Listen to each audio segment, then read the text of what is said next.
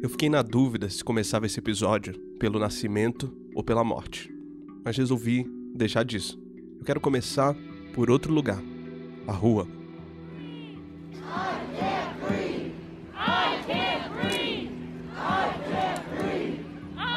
A rua cheia.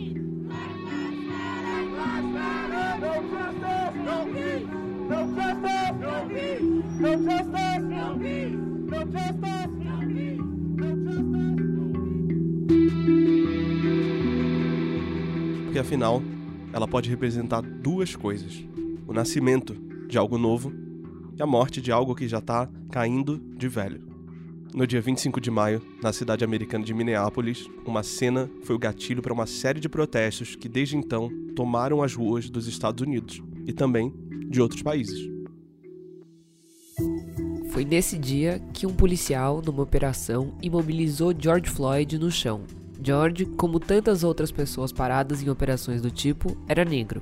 Ele gritava que não estava conseguindo respirar, mas o policial ignorou. George morreu ali no local, asfixiado. As manifestações tomaram várias cidades para dizer: vidas negras importam.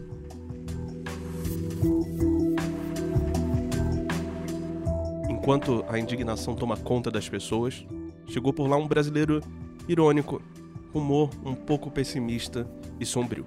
O nome dele é Machado de Assis. Acaba de sair nos Estados Unidos uma nova tradução de Memórias Póstumas de Brás Cubas. Saiu pelo selo Penguin Classics e quem fez a tradução para o inglês foi a Flora Thompson DeVeux, pesquisadora e tradutora americana que mora no Rio de Janeiro.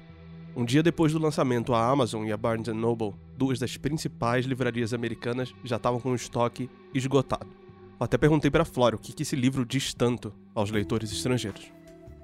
É, olha, no, no, caso da minha tradução, da recepção da a minha tradução, é, ainda estou meio que esperando essa, essa recepção. É, como as pessoas vão entender o livro, como é que as pessoas vão receber o livro, porque pelo jeito, enfim, foi lançado semana passada, pelo jeito muita gente comprou, é, correu para comprar, mas que o time notícia, a maior parte dos exemplares ainda está a caminho.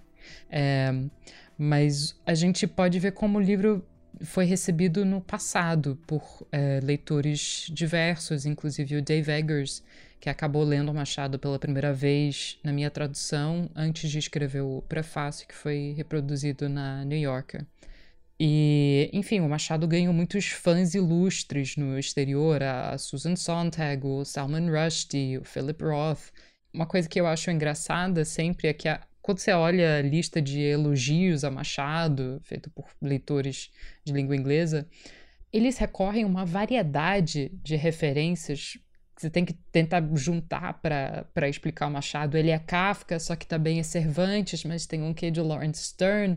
E aí eu, eu prefiro não recorrer a essas comparações, porque eu acho que mais enriquece Leo Machado enquanto Machado, assim. Quando me perguntam, é, é, quando me pedem alguma comparação desse tipo, eu normalmente só digo, olha, um livro escrito por um morto, dedicado ao primeiro verme que deu uma mordida nas carnes dele, e eu acho que você vai gostar. Ok, uma pausa aqui. Você já deve estar pensando que eu tô maluco. Comecei lá em Black Lives Matter e vim parar em Machado de Assis. O que é que uma coisa tem a ver com a outra? Não se afoba não, por favor, que a gente já vai amarrar as duas pontas.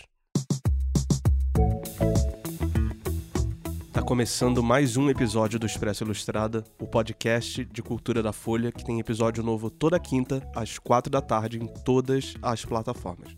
Eu sou Maurício Meirelles. Eu sou Isabela Menon, a edição é da Natália Silva e continua aí com a gente. Se ninguém te contou, eu te conto.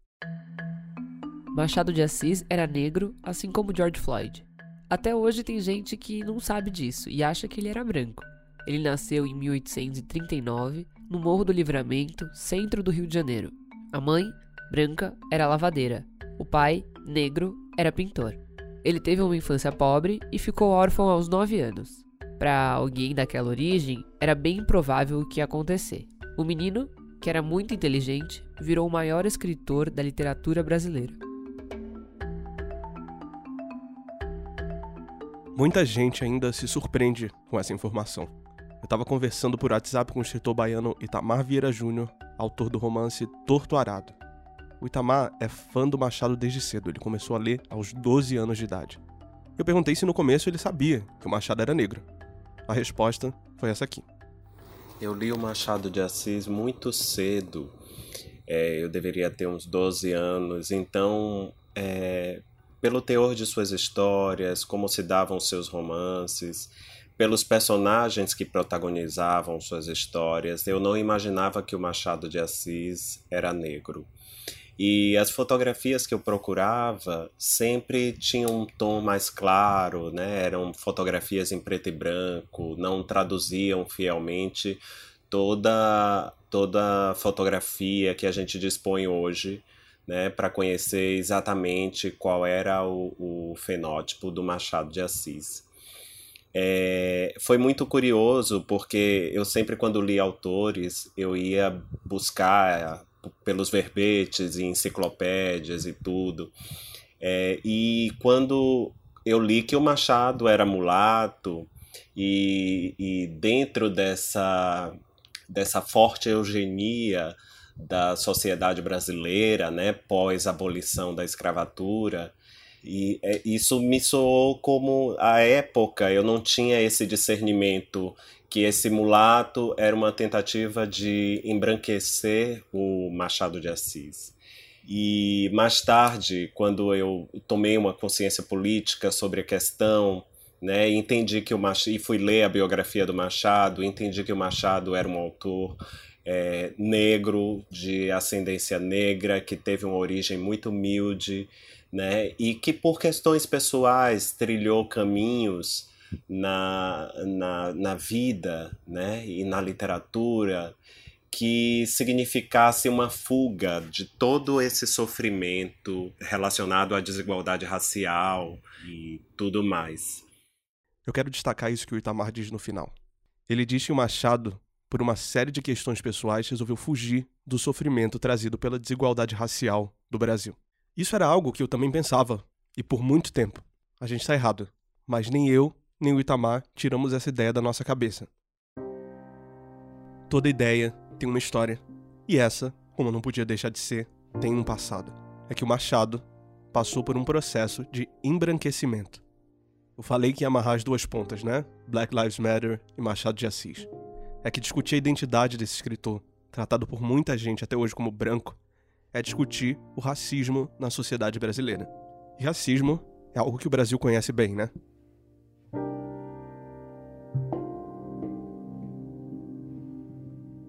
Nos Estados Unidos, onde as pessoas marcham em protesto, um negro foi morto pela polícia a cada 35 horas entre 2015 e 2016. É muito, né? Mas aqui no Brasil, que também teve séculos de escravidão, a polícia mata um negro a cada duas horas o número é cinco vezes maior.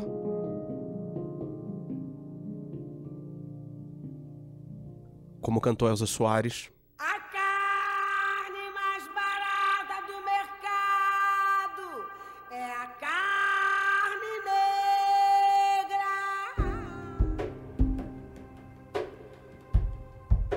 Pois é. E é agora que você deve estar se perguntando para que toda essa discussão? Não bastava só olhar uma foto dele? E aí que tá o problema. A gente tem poucas fotos do Machado de Assis e elas são em preto e branco. Isso não seria uma grande dificuldade se não fosse outra questão. A maioria dessas fotos também foram trabalhadas para fazer ele parecer branco. Com truques de luz, os fotógrafos deixaram não só a pele do Machado mais clara, mas também fizeram os traços dele parecer mais finos e mais europeus ao longo das décadas foram descobrindo fotos novas em que ele aparece mais próximo do que seria na realidade. E nessas fotos, sim, você consegue ver um homem negro. Esse dilema surgiu até na morte. Na certidão de óbito do Machado, no campo que é para ser preenchido com a cor, está escrito branco. Mas se você olha a máscara mortuária, dá para encontrar fotos na internet, você vê um homem de ascendência africana. Por muito tempo circulou até uma história de que tinha sido ele mesmo quem pediu para o Joaquim Nabuco, seu amigo, para ser enterrado como branco. Mas não era verdade. Toda essa confusão gerou outro pensamento pré-concebido, mas que tem vida longa. E é capaz que você ainda ouça essa ideia por aí. Ela diz: tá, Machado era negro, mas ele próprio tentou esconder isso. Era ele, segundo essa versão, que queria ser branco. Disseram até que ele usava bigode para esconder os lábios. E pior, embora tenha vivido a maior parte da vida antes da libertação dos negros, ele não se importava com a escravidão, segundo dizem.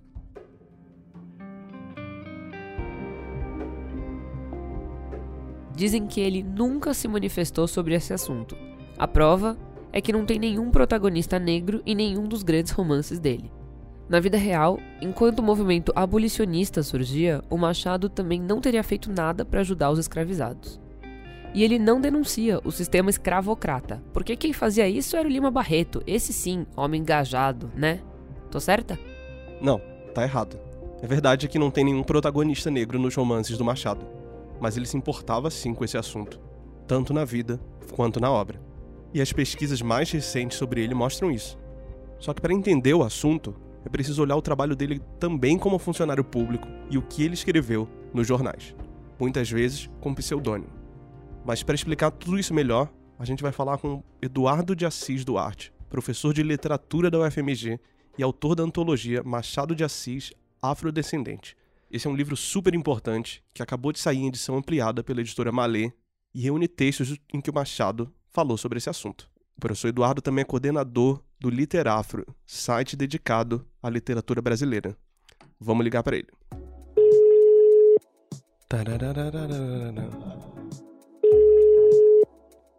Alô? Oi, professor Eduardo, tudo bem? Maurício Meirelles aqui. Bom dia, Maurício, tudo bem?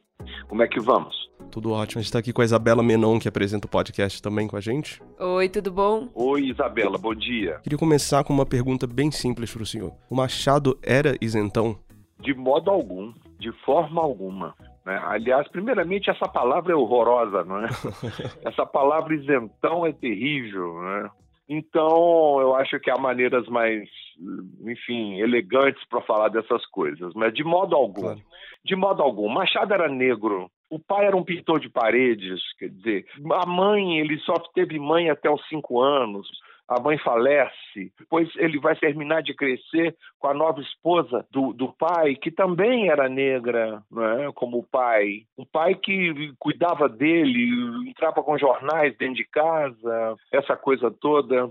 E, e claro que, guardadas as devidas proporções, com toda aquela compostura exigida aos homens de cor naquele momento, uhum. Machado toca com toda a classe que lhe é peculiar, ele toca nos problemas do negro e nos problemas da escravidão, tanto na ficção dele, uhum. né, nos romances, nos contos, ele toca nesse problema na, na poesia dele, como o, o famoso poema Sabina, ele toca na questão do negro no poema que ele panfleta nas ruas no domingo após o 13 de maio, um poema que se chama 13 de maio, uhum. que eu uhum. incluí, inclusive, no livro. Esse poema foi panfletado nas ruas. Uhum. Né? E nesse poema eles conclamam os brancos a aceitar a derrota e partir para o mundo do trabalho assalariado. E, e mais, o, o, público de literatura naquele momento era mínimo. Agora, o público de jornal era maior. Uhum. E é no jornal que se dá efetivamente a participação dele, não como militante que, que esbraveja e que faz discursos. Machado não era orador. Ele era gago, né? Não custa lembrar. É, Machado era um homem da palavra escrita. Com que classe que ele trata isso? Com que elegância que ele trata isso, né? Ele recorre basicamente ao humor, né? Uhum. Ele recorre à denúncia que ele faz nas páginas do jornal, nas crônicas dele, escondido atrás dos pseudônimos, uhum. porque o clima opressivo era, era fortíssimo na época, e ele teve que usar 23 pseudônimos para que quem é que é aquele doutor Semana, quem é que é aquele malvólio que está aí falando dos negros, dando a palavra ao negro no jornal, botando frases ouvidas na rua dos escravizados, trazendo isso para o jornal. Então, veja bem, a gente precisa saber o lugar da luta de cada um. Você pode dar exemplos de textos que ele escreveu no jornal que são marcantes desse período? Perfeitamente. Tem uma crônica do, do Machado de Assis na Semana Ilustrada, que é uma revista lida pela elite branca, elite branca do Rio de Janeiro, da, da então chamada Corte, não é? Nessa crônica, que ele intitula o Doutor Peçanha Póvoa, ele se vale de uma denúncia feita por uma outra pessoa num outro jornal para fazer o quê? Escondido abaixo do pseudônimo de Doutor Semana. Eh, Doutor Semana faz uma acusação seríssima que as senhoras da elite branca do, da corte brasileira daquele momento estavam colocando suas escravas na prostituição. Gente, isso é muito sério. Quer dizer, ele chama essas mulheres de traficantes. Esse é um exemplo. Tem o exemplo do leilão de uma menina de oito anos, a, a, que ele chama de desgraçadinha. A menina está sendo leiloada em praça pública. E vários e vários outros exemplos em que as crônicas, que tinham um público muito maior do que os romances e que tinham um público muito maior do que os contos, porque as crônicas estavam no jornal, apesar do alto índice de analfabetismo que havia no país naquela época você tinha no Rio de Janeiro o Jornal do Comércio, que tirava 27 mil cópias cada edição. E você tinha a Gazeta de Notícias, da qual Machado era sócio oculto, que é um jornal abolicionista. Todo, eu, todos os editoriais que eu pesquisei da Gazeta de Notícias são editoriais contra a escravização, a favor do fim da, da escravatura, não é? e o, o, a Gazeta de Notícias tirava 23 mil cópias. A gente pode dizer, então, que ao contrário dessa ideia que disseminou ao longo do século XX de que Machado não ligava para a escravidão, é, que ele era abolicionista, sim? Eu acho que isso aí não tem a menor dúvida disso. Quer dizer, há um equívoco, e esse equívoco corre paralelo a um esforço imenso de embranquecer Machado de Assis de colocá-lo como um homem omisso, um cidadão omisso perante, perante os problemas eh, do seu tempo. Machado era um cético, essa que é a questão. Machado era um cético. Uma semana depois do 13 de maio, ele publica uma crônica dizendo como é que estava sendo a transição. Os, os antigos escravizados estavam recebendo salários de fome dos seus antigos senhores. E ele faz isso de uma forma satírica, inclusive, com a crônica do Pancrácio, que é uma crônica famosa que saiu na Gazeta de Notícias uma semana depois da abolição, alertando exatamente por isso. Quer dizer, a, a, formalmente o regime escravocrata havia terminado e estava sendo substituído por salário de fome, que mal dava para o sujeito comprar uma camisa. Então as pessoas estavam, em sua grande maioria, continuando a trabalhar em troca de cama e comida. O mesmo acontece no romance Memorial de Aires, que aí, claro, com um público muito menor, né? Mas no romance isso fica claro. O Barão de Santa Pia, que é um, um escravocrata do norte fluminense, um conservador aguerrido, o Barão quando sabe que a lei vai sair, ele se antecipa e dá a alforria e declara abertamente no livro: eu vou libertar essa turma porque depois eles vão ficar aqui trabalhando para mim, muitos deles inclusive de graça, só pela honra de morrerem no lugar onde nasceram. Esse é o discurso da elite. Esse é o discurso da elite branca que Machado escancara, percebe? Então, não há condição dele ser isento de jeito nenhum. E aquele argumento antigo que se perpetuou ao longo do século XX, lembrando que os romances dele não têm protagonistas negros, é, são protagonistas da elite, que ele não teria tratado nos romances. Como é que o senhor analisa esse argumento? Eu estava em reunião tempos atrás, fazendo uma palestra para os nossos amigos do movimento negro, e alguém da plateia levantou e perguntou: Mas, professor, quem é o herói negro nos romances de Machado? Cadê o zumbi dos palmares da obra de Machado? E eu respondi perguntando: quem é o, o, o herói branco? Como é que Machado retrata as elites brancas? O Brás Cubas ele é meio que um playboy, né? É, um, o senhor acha que ele está ridicularizando a elite senhorial dessa forma? Ele está perfeitamente ridicularizando essa elite, mostrando quanto que essa elite é hipócrita. Começar pelo nome, né? Brás. Brás remete a quê? Brás remete a Brasil, não o Brasil que trabalha, mas o Brasil dos que desfrutam do trabalho dos outros. O que, é que esse Brás fez? Ele não faz nada que presta na vida. Veja bem, tudo que o Brás Cubas toca morre.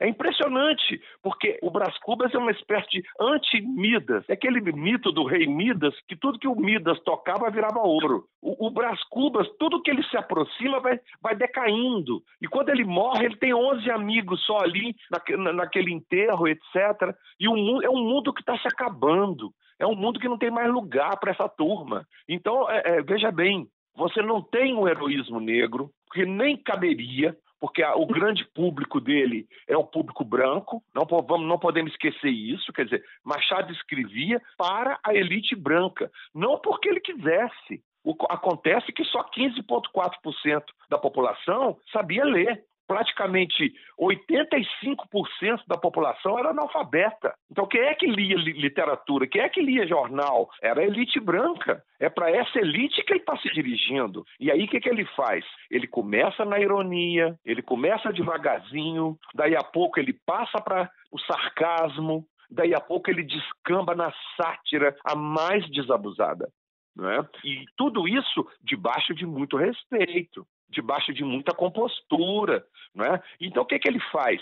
Em vez dele criticar, ele, narrador do livro, criticar o Brás Cubas e, e toda aquela elite, o que, que ele faz? Ele abre mão de narrar o livro. Ele passa a palavra para o próprio Brás Cubas, que narra em primeira pessoa. E aí a crítica, ela aparece disfarçada em autocrítica. E aí o Brás Cubas, ele vai estar o tempo todo, ele é que se entrega, ele é que diz que tinha sido um, um, um playboy o tempo inteiro, que naquela época eles usavam o termo estroina, o que, é o estroina? É aquele playboy que nunca fez nada na vida, que vive do dinheiro que, que a família deixou no banco e, e, não fez nada produtivo. Em vez dele colocar o negro como herói, ele coloca os senhorzinhos, os senhores brancos, como protagonistas na condição de anti-heróis. É o caso também em Dom Casmurro, do Bento.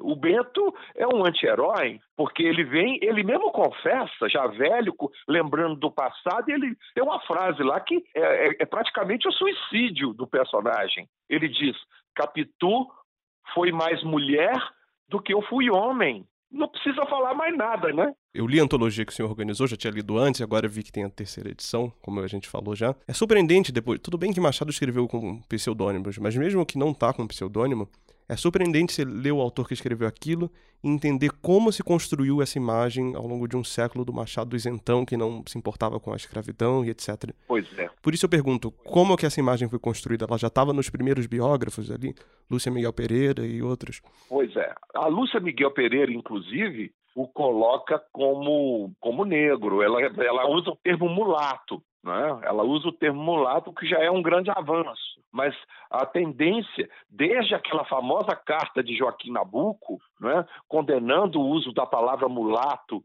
para falar do, do, do, Machado e dizendo que ele era branco. Ele, veja bem, Machado era um homem extremamente culto, era um homem que tinha a literatura ocidental toda na cabeça. O que há de melhor na literatura universal ele leu.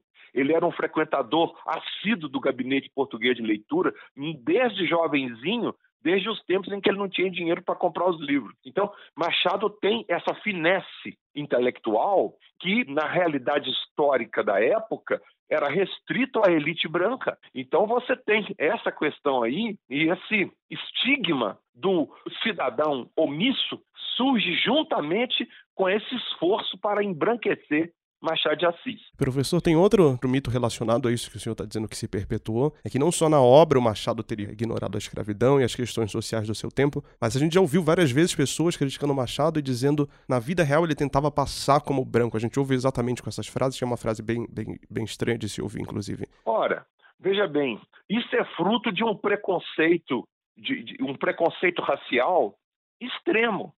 Por quê? Machado admirava a música clássica. Machado frequentava o Clube Beethoven no Rio de Janeiro. Machado fundou a Academia Brasileira de Letras. Então, veja bem, na cabeça, no subconsciente dessas pessoas, isso aí era um território branco. Beethoven, Como é que um Uhum. negro vai, vai admirar Beethoven? Ou seja, esse tipo de pensamento é fruto do racismo estrutural que persiste no Brasil até hoje. Quer dizer, você não pode ter um negro sofisticado, um negro intelectual, que logo alguém vai dizer: ah, está querendo se embranquecer. Uhum. E há uma coisa terrível que o grande escritor Guimarães Rosa, mineiro que eu admiro tanto, Guimarães Rosa, num momento infeliz, ele disse essa frase: Machado é um mulato pernóstico, ou seja, que quer parecer branco. Veja bem, Machado era uma figura extremamente sofisticada. Depois, o Rosa caiu em si e pediu desculpas em público, coisa que muita gente hoje não faz. Percebe? Então, o racismo está tão entranhado que não pode ter um negro sofisticado. E ao mesmo tempo, autores brancos como Castro Alves, que era um poeta branco, ficou conhecido como poeta dos escravos. E tinha escravo. O, o, o Castro Alves é daquele tipo de herdeiros, que nunca trabalhou na vida, né? também morreu logo, ele tinha uma vida boêmia, morreu logo aos 24 anos, infelizmente. Eu sou um admirador da poesia dele, acho um grande poeta, mas onde o Castro Alves ia, tinha um pajem atrás carregando a mala dele. E ficou conhecido como o poeta dos escravos. Tá bom, é um grande poeta, não há a menor dúvida. Mas era um poeta branco, filho da elite escravocrata. Né? Uhum, e, que, e que, que gozava desses privilégios. É, é um, é um país cheio de contrastes e cheio de ideias preconcebidas.